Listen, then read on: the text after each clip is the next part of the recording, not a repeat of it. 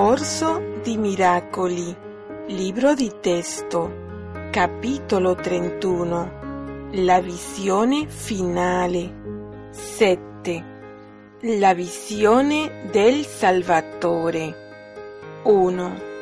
Imparare significa cambiare.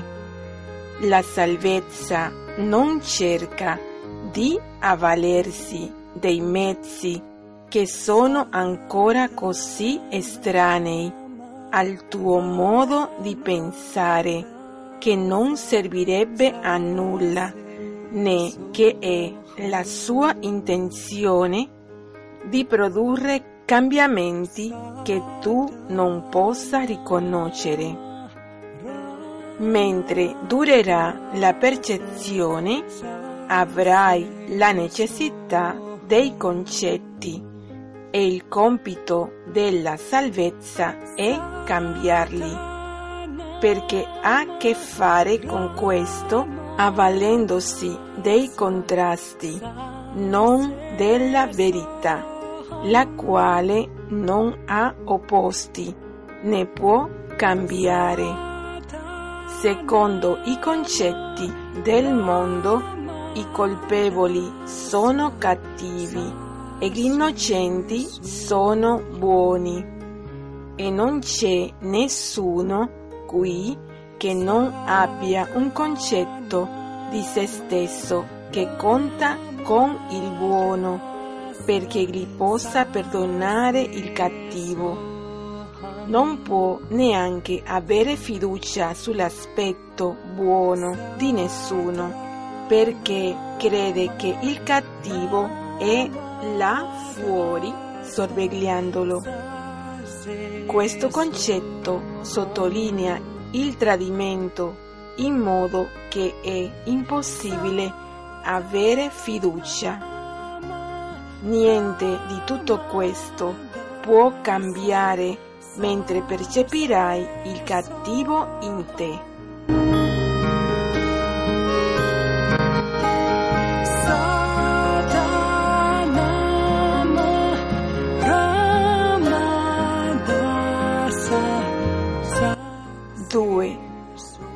Mentre attribuirai valore all'attacco, non ti sarà possibile visualizzare i tuoi pensieri cattivi. Può essere che a volte potrai percepirli, ma non ti renderai conto che non significano nulla. E così essi si presenteranno in modi spaventosi nascondendo il loro contenuto, col fine di rompere il povero concetto che hai di te stesso e annerirlo con un altro crimine in più. Non puoi concedere a te stesso la tua innocenza perché sei troppo confuso su chi sei ma se tu potessi considerare anche sia un solo fratello come pienamente degno di perdono, il tuo concetto di te stesso cambierebbe completamente. I tuoi pensieri cattivi rimarrebbero perdonati insieme ai suoi per il fatto di non avere permesso che nessuno di loro potesse influire te. Abbandoneresti il tuo impegno di voler essere il simbolo della loro malvagità e della colpevolezza nel mettere la tua fiducia in ciò che è buono in lui. La staresti anche depositando in ciò che è buono in te.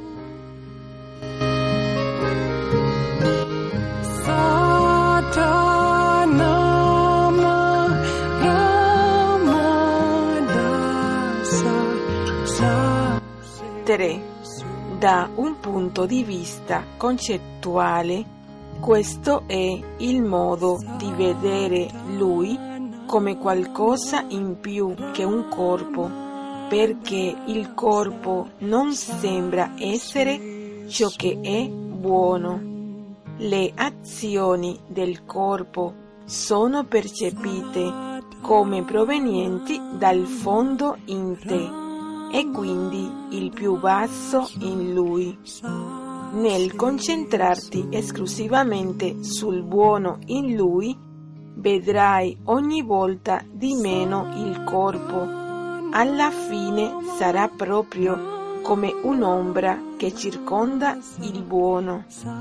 E quando sarai arrivato al mondo che è oltre ciò che può essere visto solo con gli occhi del corpo, questo sarà il concetto che avrai di te stesso, perché non interpreterai niente di ciò che vedrai senza l'aiuto di cui Dio ti ha fornito.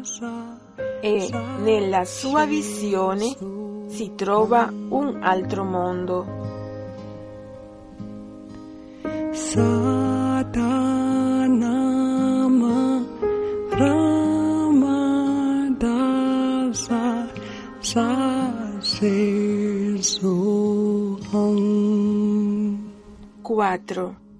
Vivi in quel mondo tanto quanto in questo, poiché entrambi sono concetti di te stesso che possono essere scambiati, ma non potranno mai essere alloggiati contemporaneamente. Il contrasto è molto maggiore di quanto puoi immaginare, perché amerai questo altro concetto di te stesso, perché non è stato concepito solo per te, anche se è nato come un regalo per qualcuno che non hai percepito come il tuo proprio essere, ti è stato dato a te, perché il perdono che hai concesso a lui ora è stato accettato per entrambi. Ramadasa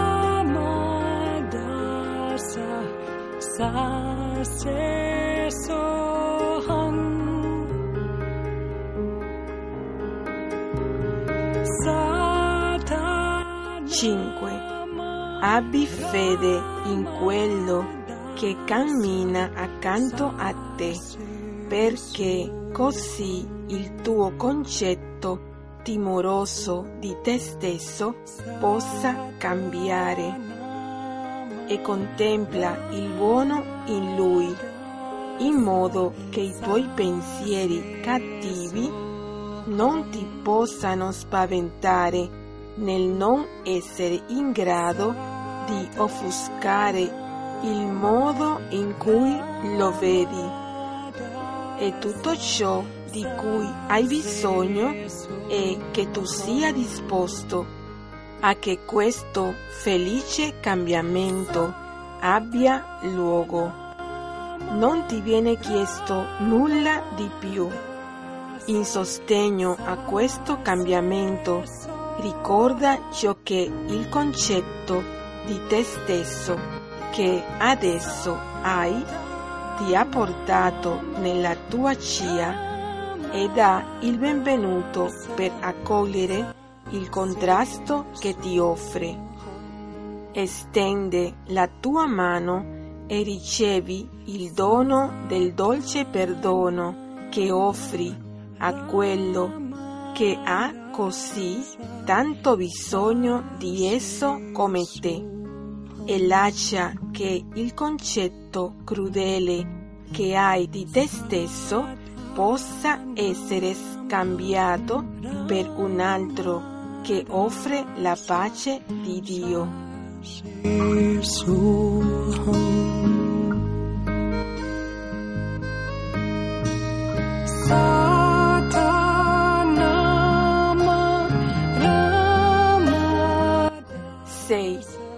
Concetto che adesso hai di te stesso assicura che il tuo ruolo qui sia per sempre irraggiungibile e impossibile da realizzare e così condanni te stesso ad un senso amaro e profondo della depressione e la futilità.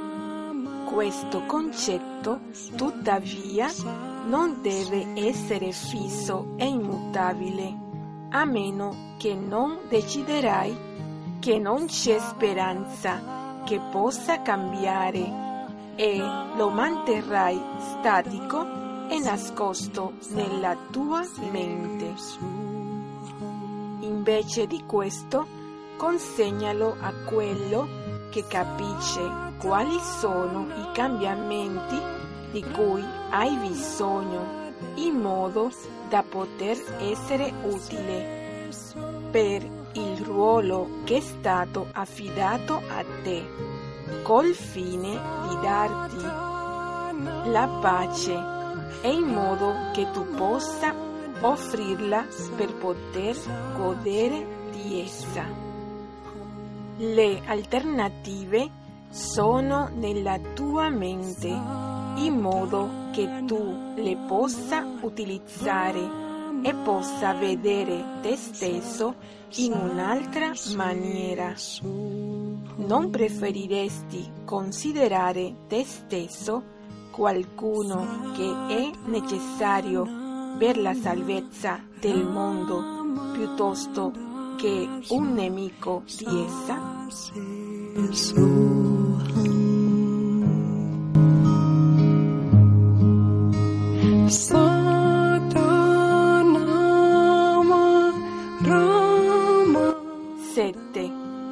Concetto del io si alza come uno scudo, una barricata silenziosa contro la verità e nascosta dalla tua vista. Tutte le cose che vedi sono le immagini perché tu li possa contemplare attraverso una barriera che appanna la tua vista e offusca la tua visione. Quindi non puoi vedere nulla in modo chiaro. La luce è assente da tutto quello che vedi. Al massimo vedi l'ombra di ciò che è oltre. Come minimo vedi semplicemente il buio e percepisci le spaventose immaginazioni dai pensieri colpevoli e i concetti nati dalla paura.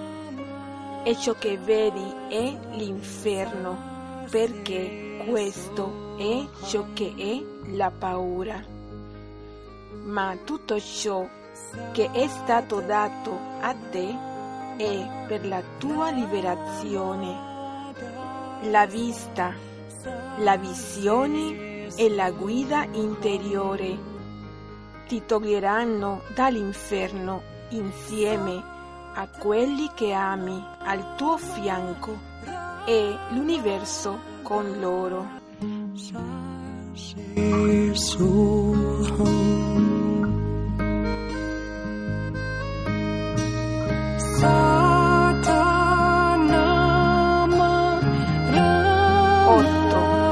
guarda il ruolo che vi è stato affidato nell'universo. Il Signore dell'amore e della vita ha dato ad ogni aspetto della vera creazione il compito di salvare tutti dall'afflizione dell'inferno. E ad ognuno egli ha concesso la grazia di essere il Salvatore dei santi fratelli che particolarmente gli sono affidati. E questo è ciò che lui impara quando vede per prima un altro tale come vede se stesso e tale come contempla il proprio riflesso in esso. Così è come viene lasciato da parte il concetto che ha di se stesso, perché nulla si frappone tra la sua visione e ciò che contempla per giudicare ciò che vede. E in questa unica visione lui vede il volto di Cristo e si rende conto che contempla tutti così come contempla questo fratello, perché adesso c'è luce dove c'era il buio e il velo che copriva la sua vista è stato tolto. Satanama Ramadasa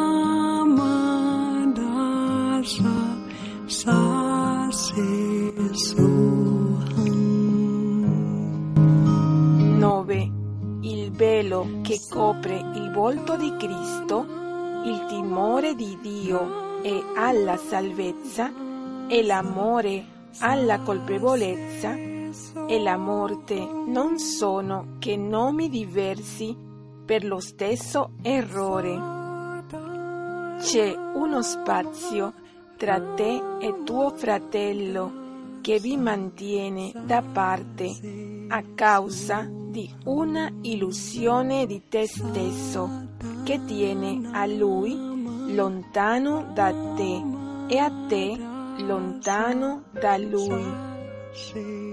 La spada del giudizio è l'arma che consegni a questa illusione di te stesso, in modo da poter combattere e impedire che l'amore possa riempire lo spazio che mantiene tuo fratello separato da te. Mentre impugnerai quella spada, tuttavia non potrai che percepire te stesso come un corpo, perché avrai condannato te stesso ad essere separato di quello che tiene lo specchio che riflette un'altra immagine di quello che lui è e quindi di ciò che tu non puoi che esserlo anche.